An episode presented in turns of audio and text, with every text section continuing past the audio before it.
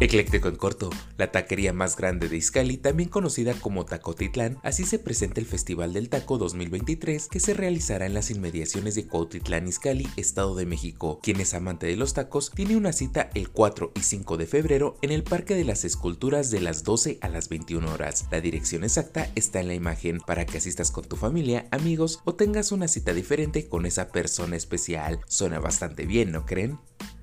Por si te lo perdiste, un joven estudiante de ópera se une a una interpretación de la Traviata como tenor improvisado. Este dueto se ha dado a conocer en redes sociales con videos donde se muestra a Lisette Oropesa interpretando sin un tenor en escena, a lo cual un valiente en el público se dio cuenta y decidió darle acompañamiento. El estudiante después del concierto recibió un autógrafo de la soprano y se tomó una foto con ella, además de disculparse porque no es comportamiento adecuado el interrumpir al cantante. Vaya vaya, yo digo que se la rifó chequen el video que lo subí a la red del pajarito azul.